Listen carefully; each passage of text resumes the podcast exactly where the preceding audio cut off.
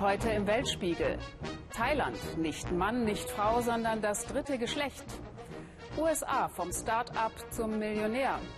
Und Pakistan, wie Sufis Hass und Terror bekämpfen.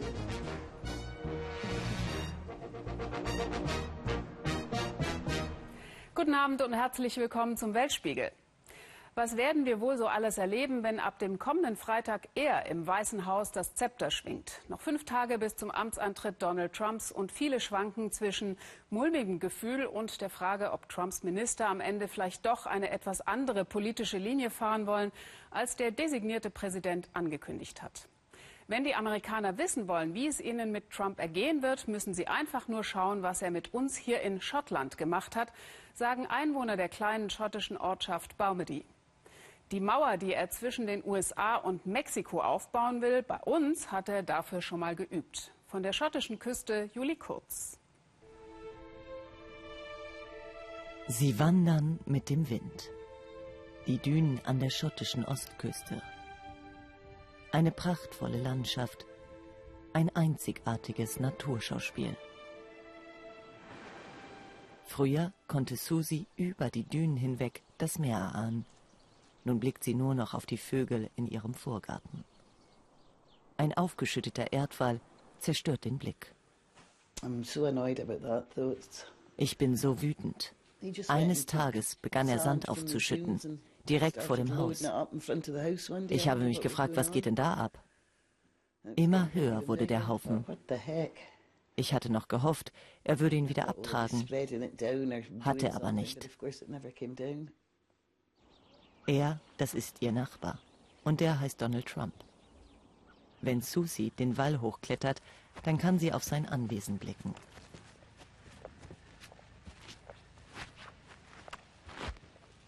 Ein Golfplatz wurde hier erbaut, abgeschottet von den Anwohnern. Where are the gators? Der Wall geht einmal ganz rum. Er wird nur von dem Tor dort hinten unterbrochen und geht dann hinter meinem Haus direkt weiter.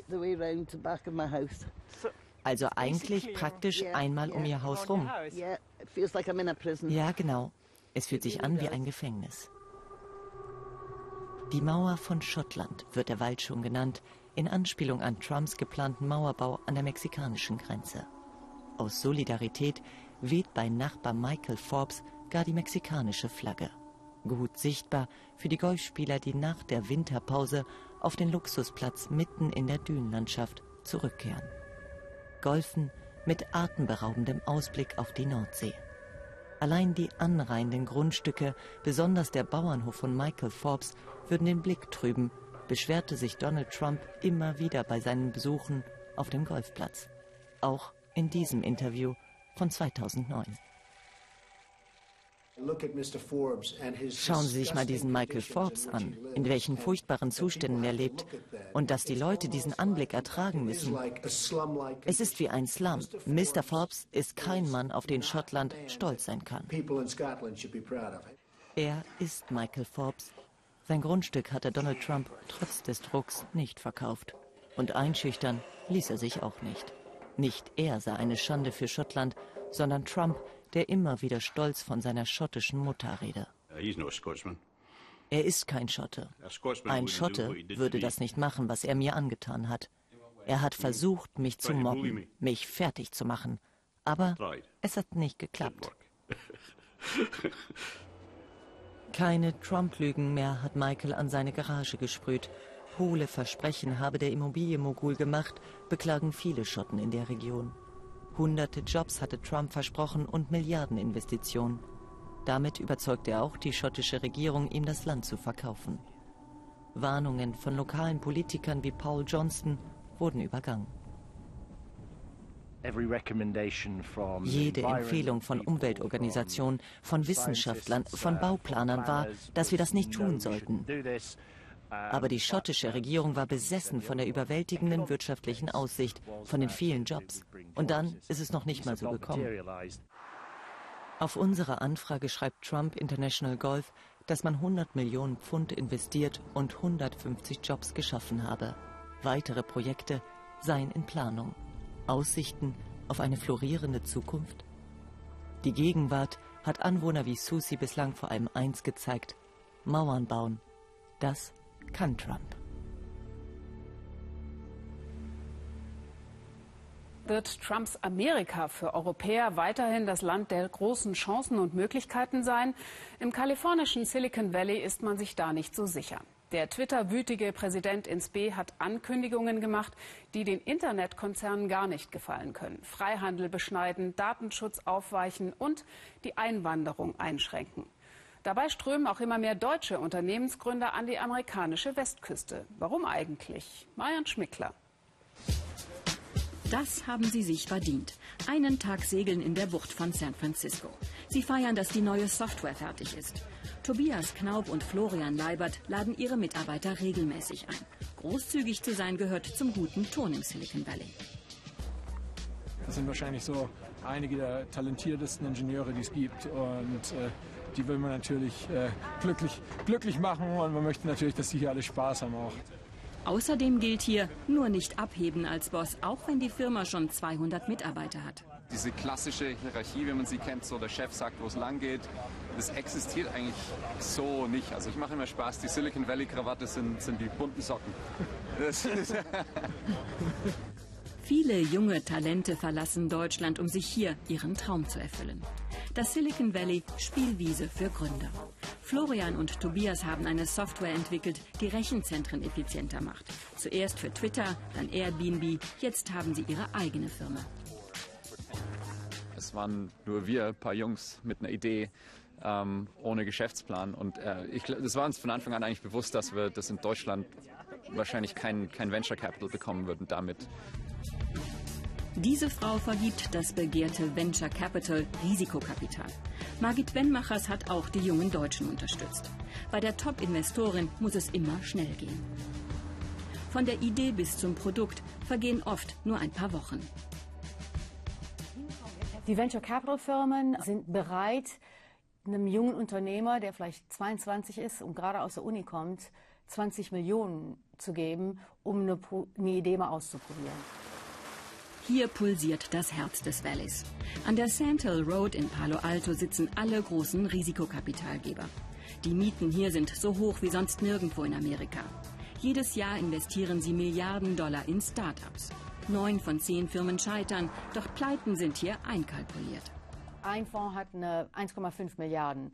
Wir können einige Risiken uns leisten.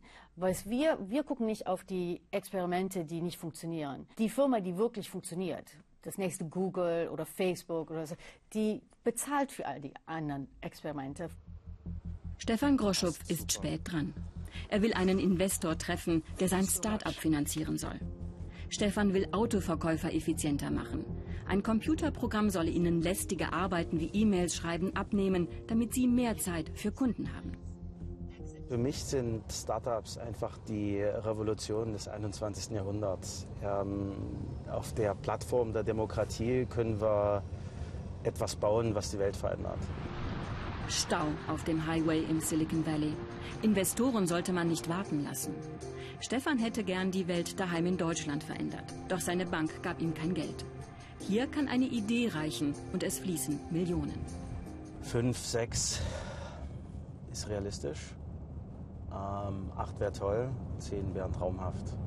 Aber wie sagen die Amerikaner, let's shoot for the stars and land on the moon. Zehn Minuten zu spät. Ein schlechtes Omen? Hier entscheidet sich Stefans Zukunft. Seine Idee hat die Investoren schon überzeugt. 140 Millionen Dollar gab es in der letzten Finanzierungsrunde für Bastian Lehmanns Kurierdienst. Postmates liefert alles vom Kaffee über die Pizza bis zum Computer.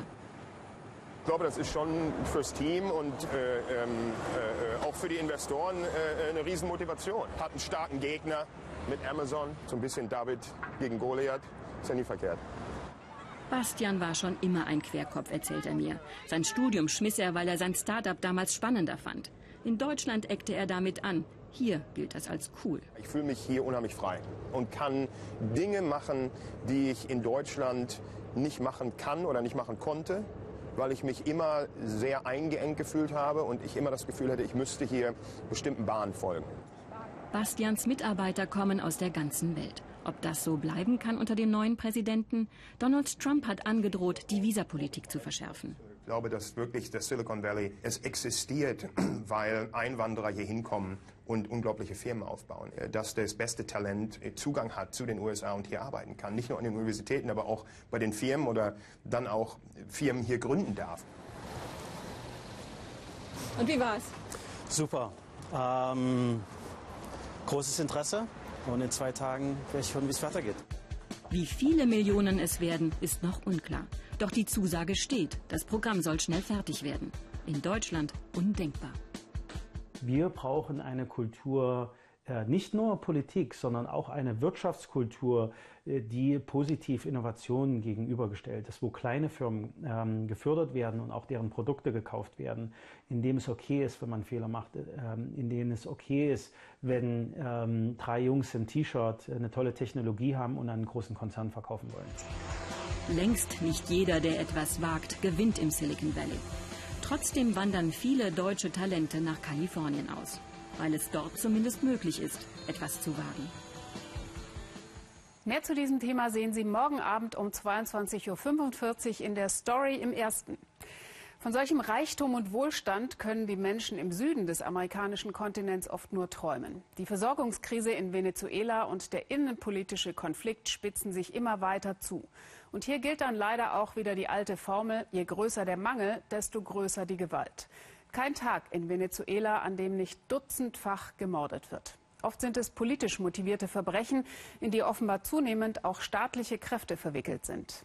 Warum der Mann von Carmen Quintana sterben musste, ist noch unklar. Peter Sonnenberg.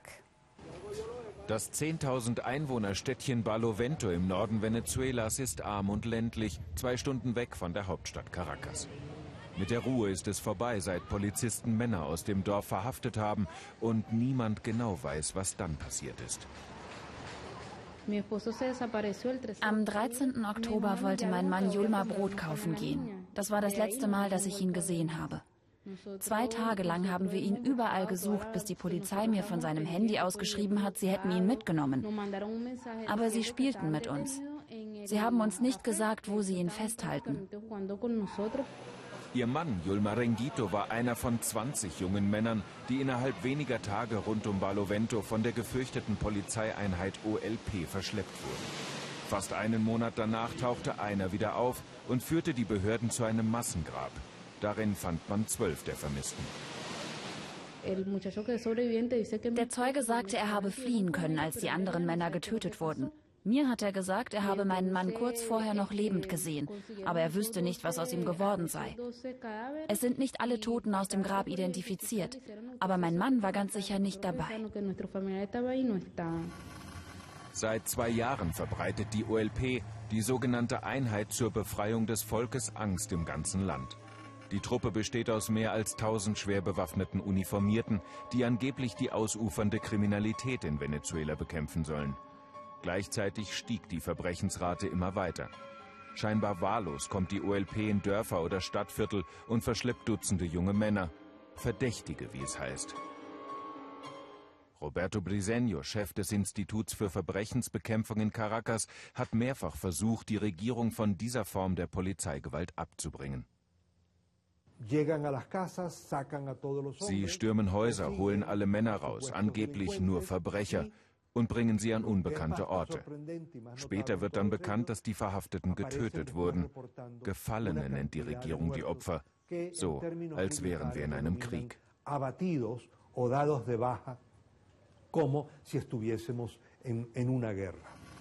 Die OLP sei ein Todesschwadron, ähnlich wie sie früher in Lateinamerika von rechtsgerichteten Militärdiktaturen eingesetzt wurden, sagt der Experte. Jetzt brauche auch die sozialistische Regierung Venezuelas solche Mördertruppen. In den zwei Jahren, in denen es die OLP gibt, sagt Roberto Briseño, habe sie 5000 Menschen getötet. Die Polizei nimmt die Justiz selbst in die Hand, ohne Prozess und ohne Verteidigung. Die Sicherheitskräfte vollstrecken die Todesstrafe in diesem Land, in dem es keine Todesstrafe gibt. Hintergrund vieler dieser Morde dürften politische Interessen sein. In Venezuela herrscht ein erbitterter Machtkampf zwischen der sozialistischen Regierung von Präsident Maduro und der konservativen Opposition. Während die Inflation auf 800 Prozent gestiegen ist und die Menschen nicht mehr wissen, wo sie Lebensmittel herbekommen sollen, werfen sich die Politiker gegenseitig Unfähigkeit und Lügen vor. Von dem Vorwurf, sie würde das eigene Volk mit Gewalttaten der OLP einschüchtern, wollen die Sozialisten nichts hören. Solche Lügen streut nur die Opposition. Viele dieser Herren der Opposition gehören zur Mafia. Die stecken mit den Verbrecherbanden in diesem Land unter einer Decke. Die OLP rottet nur das Schlechte in diesem Land aus. Und mit dem Fall in Barlovento hat sie gar nichts zu tun. Carmen Quintana musste nach dem Verschwinden ihres Mannes zu ihren Großeltern ziehen. Ohne sein Einkommen wird es schwer für die Familie. Meine Kinder fragen mich jeden Tag nach ihrem Vater. Ich will selbst endlich eine Erklärung. Sie sollen den Fall besser untersuchen. Ich will wissen, wo er ist, ob er tot ist oder noch lebt. Und wenn er tot ist, sollen sie ihn mir wenigstens zurückgeben, damit ich ihn beerdigen kann. Am Freitag, noch während der Recherche zu diesem Film, wurde bekannt, dass zwölf Beamte der OLP wegen des Massakers von Barlovento angeklagt werden sollen. Der Vorwurf Mord an mindestens zwölf Männern. Von Yulma Rengito, Carmens Mann, aber fehlt weiterhin jede Spur. Mann oder Frau? Den Gesichtern thailändischer Schönheiten sieht man das oft wirklich auf den ersten Blick nicht an. Dass es in Thailand viele sogenannte Ladyboys gibt, Transsexuelle, wissen vielleicht noch manche Touristen. Aber dass Bangkok in Südostasien eine der allerersten Adressen ist, wenn man sich vom Mann zur Frau umoperieren lassen will oder umgekehrt, ist vielleicht weniger bekannt. Transsexualität ist in Thailand gesellschaftlich und kulturell ein Stück weit toleriert. Viele sehen darin sowieso keine Geschlechtsumwandlung, sondern eine Anpassung an das eigentliche Geschlecht. Außerdem gibt es hier OPs für jeden Geldbeutel, hat unser Korrespondent Philipp Abresch festgestellt. Groß gewachsen, lange Haare, rote Lippen. Bildhübsch, verführerisch, betörend. Die schönsten Frauen in Thailand, so heißt es, sind meistens Männer. Und einmal im Jahr im Badeort Pattaya küren sie den Allerschönsten. Ich bin so aufgeregt, sagt Tong Ta, die eigentlich Lehrerin ist. Ich werde mein Bestes geben. Willkommen bei Miss Tiffany, dem Schönheitswettbewerb für Ladyboys und Transgender. Frauen, die als Mann geboren wurden. Für viele, die hier gleich über den Laufsteg spazieren, hat das neue Leben einst wenig glamourös begonnen. In einem Operationssaal. Auch Lidmar del Rosario, vor 31 Jahren als Mann geboren, möchte endlich zur Frau werden. Oder einfach gesagt, der Penis soll ab. Sie stammt von den Philippinen und ist eigens für die OP nach Thailand gereist. Ich weiß, die OP lässt sich nicht rückgängig machen. Das macht mir aber eher Freude. Endlich kann ich mich so zeigen, wie ich bin. Es wird eine Befreiung. Thailand, Transgenderland. Wer meint, im falschen Körper geboren zu sein, der kommt nach Bangkok. Aus Japan, Russland, den USA, Europa. Eine Operation im Kamol-Hospital kostet vielleicht 8000 Euro. In Übersee sind es 50.000 oder mehr. In Thailand gibt es keine Wartelisten und keine doofen Fragen. Wer zahlt, wird operiert. Zwar auf eigenes Risiko, aber doch von Ärzten, die meistens sehr erfahren sind und fingerfertig.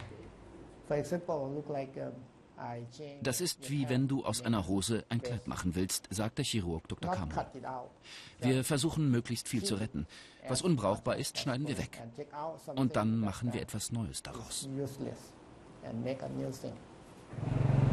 Aus Mann wird Frau. Günstig, schnell und täuschend echt. Ein Orgasmus zum Beispiel ist auch in Zukunft drin. Kinder kriegen dagegen leider nein. Litmar nimmt ihr halbes Leben schon weibliche Hormone. Sie hat sich Brüste machen lassen. Nun sollen die Ärzte zum ganz großen Schnitt ansetzen. Ich war schon mit drei oder vier Jahren anders als die anderen Jungs. Ich wollte keine Pistole. Ich wollte eine Barbie. Ich wollte mich schminken.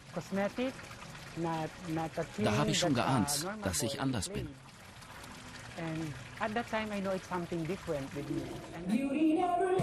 Halb Mann, halb Frau. Bei Miss Tiffany beginnt die große Show. Zwar kämpfen Transgender auch in Thailand immer wieder um Anerkennung und um ihre Rechte. Manche rutschen ab in die Prostitution. Aber verstecken müssen sie sich nicht, die sogenannten Katoi. Sie gelten als drittes Geschlecht. Wenn es gut geht, arbeiten sie in der Kosmetikbranche als Model, als Schauspieler. Als Mann geboren, zur Traumfrau gemacht. Bei fast allen Schönheiten hat auch er irgendwie Hand und Messer angelegt. Chefjuror Dr. Ted Bitschwisit. Als Juror soll ich bewerten, welches Gesicht sieht wirklich weiblich aus. Dann die Figur. Zu dick, zu schlank, zu männlich? Schwer, die richtige Wahl zu treffen. Alle sehen ja umwerfend aus. Mit dem Charme einer Änderungsschneiderei. Grelles Licht, Patienten dicht gedrängt auf Plastikstühlen. Hier praktiziert Dr. Tepp, einer der erfolgreichsten Schönheitschirurgen Thailands. Seit bald 30 Jahren korrigiert er, was schiefgelaufen ist bei der Schöpfung, zu Discounterpreisen. Eine Operation kostet bei ihm nicht mal 2000 Euro. 60.000 Brüste hat er in seiner Karriere schon implantiert. In ganz Großbritannien gibt es pro Jahr 9000 solcher OPs. Ich alleine hier mache halb so viele, 4500. Zwei von mir reichen für ganz Großbritannien. Die sagen, ich bin Superman. Vormittags Brüste, nachmittags Penis und Vagina. Dr. Tepp baut Menschen um im Akkord. Hier oben unterm Dach, wo die Schwestern gerade das OP-Besteck säubern und dann alle zusammen zu Abend essen. Grünes Curry mit Hühnchen und Reis. Gleich daneben der Operationssaal.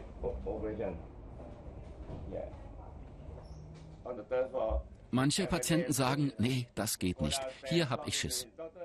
Ich rate dann, gehen Sie doch zu so einer teuren Fünf-Sterne-Klinik. Aber nicht vertun. Der Arzt macht die OP, nicht das hübsche Gebäude. Für Litma del Rosario ist der große Tag gekommen. Im Fan Kamol Hospital in Bangkok soll sie heute operiert werden. Sie hat schlecht geschlafen. Zu viele Gedanken schwirren ihr durch den Kopf. Ich bin immer wieder aufgewacht, aber das ist wohl normal, so kurz vor der OP. Als Mann geht Lidma in den OP-Saal. Als Frau soll sie ihn wieder verlassen. Auch Dr. Kamol und seine Kollegen machen solche OPs jeden Tag. Dazu alles andere, was ein Mann begehrt, der zur Frau werden will. Wangenknochen schleifen, Nasen oder Schultern schmälern, Lippen aufspritzen, Brüste implantieren. Knapp vier Stunden dauert die Operation, die nicht nur den Körper, sondern alles im Leben von Lidmar verändern soll. Dann ist alles überstanden.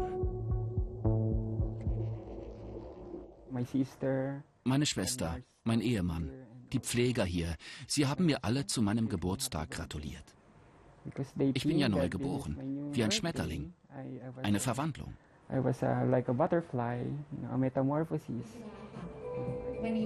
Wer ist der schönste Schmetterling im ganzen Land? In Pattaya erreicht die Party ihren Höhepunkt. Thailands neue Miss Tiffany heißt Mo, eine Musikerin, die gerne auch mal Hardrock singt, mit Männerstimme. Alle hier haben vor allem einen großen Wunsch, dass man sie so nimmt, wie sie sind. Als Frau, als Mann, halb oder ganz, egal. Einfach als Mensch. Toleranz also ist für radikale Islamisten bekanntlich ein absolutes Fremdwort. Das gilt für den sogenannten Islamischen Staat genau wie für die Taliban. Und manchmal bekämpfen die selbsternannten Gotteskrieger sogar ihre eigenen Wurzeln. Nach Pakistan zum Beispiel kam der muslimische Glaube von der arabischen Halbinsel vor etwa 1000 Jahren durch die Sufis. Eine mystische Strömung im Islam, die ihre Religiosität durch Tanz und vor allem Musik ausdrückt. Und Sie ahnen es schon, genau das bringt die heutigen Sufis in Pakistan in Gefahr. Markus Spieker. Karachi ist eine laute und quirlige Stadt. Nur in dieser Straße ist es still. Die Menschen wirken bedrückt. Sie trauern immer noch um ihn, Amjad Sabri.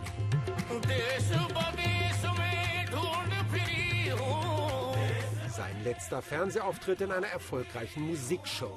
Er singt eine Ode an Gott und an die Liebe.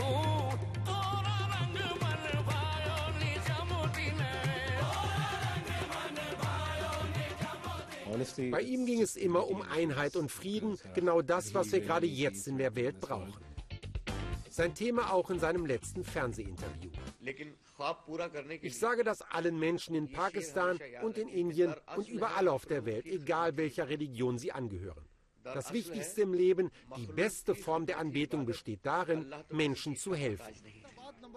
Für diese Botschaft der Liebe erntete er Hass. Er wurde auf offener Straße erschossen. Die pakistanischen Taliban bekannten sich zu der Tat.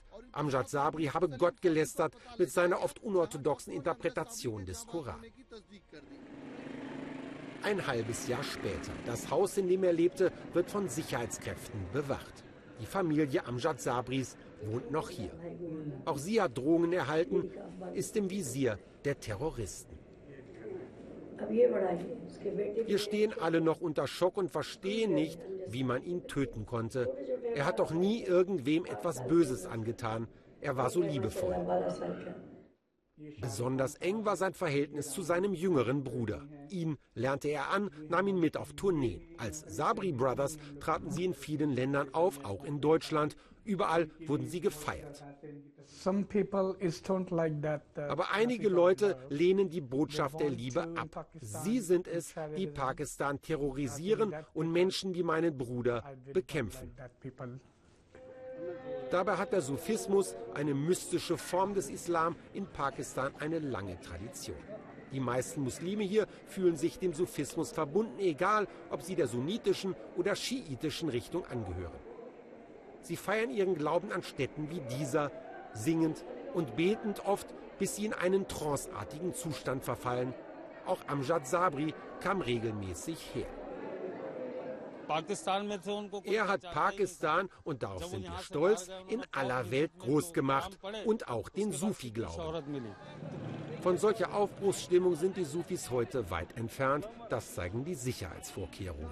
In den letzten Jahren gab es über 20 Anschläge auf Sufi-Städten. Beim letzten Attentat starben 50 Menschen. Diesmal standen nicht die Taliban, sondern der IS dahinter. Auch diese Terrorgruppe hat die Sufis zu ihren Feinden erklärt. Gesang und Tanz aus Sicht der Extremisten unislamisch. Wer unschuldige Menschen tötet, der ist doch kein Mensch. Aber man sieht es ihnen ja nicht an. Wir können die Sicherheit erhöhen, aber uns wirklich schützen vor solchen Attacken können wir uns nicht.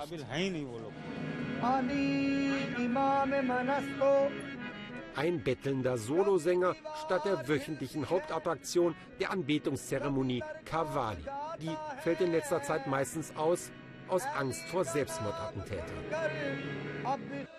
Die Zeit der Angst begann für die Sufis hier, vor sechs Jahren, am wichtigsten Sufi-Heiligtum Pakistans, dem Data Durbar-Schrein. Er befindet sich in der zweitgrößten Stadt Lahore. Viele Pilger kamen ums Leben, als sich zwei Terroristen in die Luft sprengten. Warum, versteht hier immer noch niemand.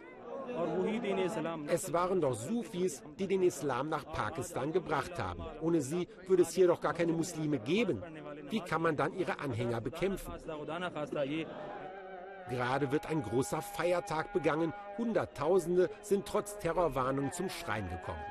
Sie stehen manchmal einen ganzen Tag lang draußen Schlange, denn die Sicherheitsvorkehrungen sind scharf und das Polizeiaufgebot mit 1500 Einsatzkräften so groß wie nie. Drei Tage lang können die Gläubigen ohne gewalttätigen Zwischenfall ihre Rituale leidenschaftlich praktizieren. Auch die Freunde von Amjad Sabri sind überzeugt, der Terror wird nicht die Oberhand behalten. Ich würde sagen, sein Blut wurde nicht umsonst vergossen. Es ist für uns eine Herausforderung, um mit unserer Botschaft weiter vorwärts zu gehen. Den Blick voraus richtet auch Sabris Familie. Nun wollen sie seine Botschaft weiter in die Welt singen. Seine Söhne werden in seine Fußspuren treten. Jetzt sind sie noch zu klein. So lange wird das sein Bruder übernehmen.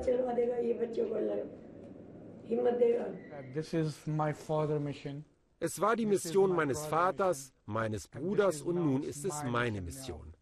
Ich will nach besten Kräften das, was er angefangen hat, zum Abschluss bringen. Wie zum Beweis ruft er seine Freunde zusammen und veranstaltet spontan eine Kawadi-Zeremonie. Nicht öffentlich, das geht aus Sicherheitsgründen nur mit längerem Vorlauf. Aber zumindest die Leute draußen können zuhören, wie sie Sabris Lieblingslied singen und darin Gott bitten, dass er sie füllt mit dem stärksten Mittel gegen den Hass, mit Liebe. Einen Städtetrip in das schöne Istanbul haben Sie wie Millionen anderer Europäer vielleicht schon gemacht. Wenn nicht, tun Sie es jetzt im Moment wahrscheinlich auch nicht mehr. Die einst von Touristen überschwemmte Stadt wird gemieden. Es gibt einen drastischen Rückgang bei den Besucherzahlen. Terror und staatliche Repressionen haben aber vor allem auch für die Bewohner das bisher weltoffene Istanbul innerhalb kürzester Zeit verändert. Wer mit der Politik von Staatspräsident Erdogan nicht einig ist, fürchtet sich immer mehr, das noch kundzutun. Das bekam auch unser Türkei-Korrespondent Oliver Meyer-Rüth zu spüren, als wir ihn gebeten haben, für den Weltspiegel die Stimmung in der Stadt zu beschreiben. Eisige Zeiten am Bosporus. Istanbul. Der Schnee überdeckt vorübergehend alle Sorgen in der Metropole am Bosporus, so scheint es. Kaum noch jemand spricht über Terror oder Politik. Öffentlich schon gleich gar nicht. Ich besuche Fuad, den ich kenne, seitdem ich in der Türkei lebe. Er ist Mitbesitzer einer Wäscherei und Türkischlehrer. Fuad zögerte, bevor er bereit war, mir ein Interview zu geben. Es ist nicht einfach für ausländische Journalisten in diesen Tagen in der Türkei Gesprächspartner zu politischen Themen zu finden. Wer etwas Kritisches sagt, wird schnell als Verräter denunziert. Das letzte Jahr war schwierig für das Land. Durch die Anschläge hat der Tourismus einen nie dagewesenen Einbruch erlebt. Das spüren alle, auch Fuad, denn früher ließen viele Touristen und Hotels hier ihre Wäsche waschen. Da wir jetzt weniger verdienen, müssen wir auf viele Dinge verzichten. Wir gehen weniger ins Kino, wir gehen weniger in Restaurants, wir versuchen öfter zu Hause zu kochen, so versuchen wir die Lücken zu schließen. Wir bemühen uns auch nicht zu viel einzukaufen, nur das Nötigste eben. Ich frage Fuad, wie es den Türken in diesen Tagen geht. Sind sie eher glücklich oder unglücklich. Wir sind zurzeit nicht so glücklich, denn es gibt immer mehr Terroranschläge. Das macht uns alle traurig.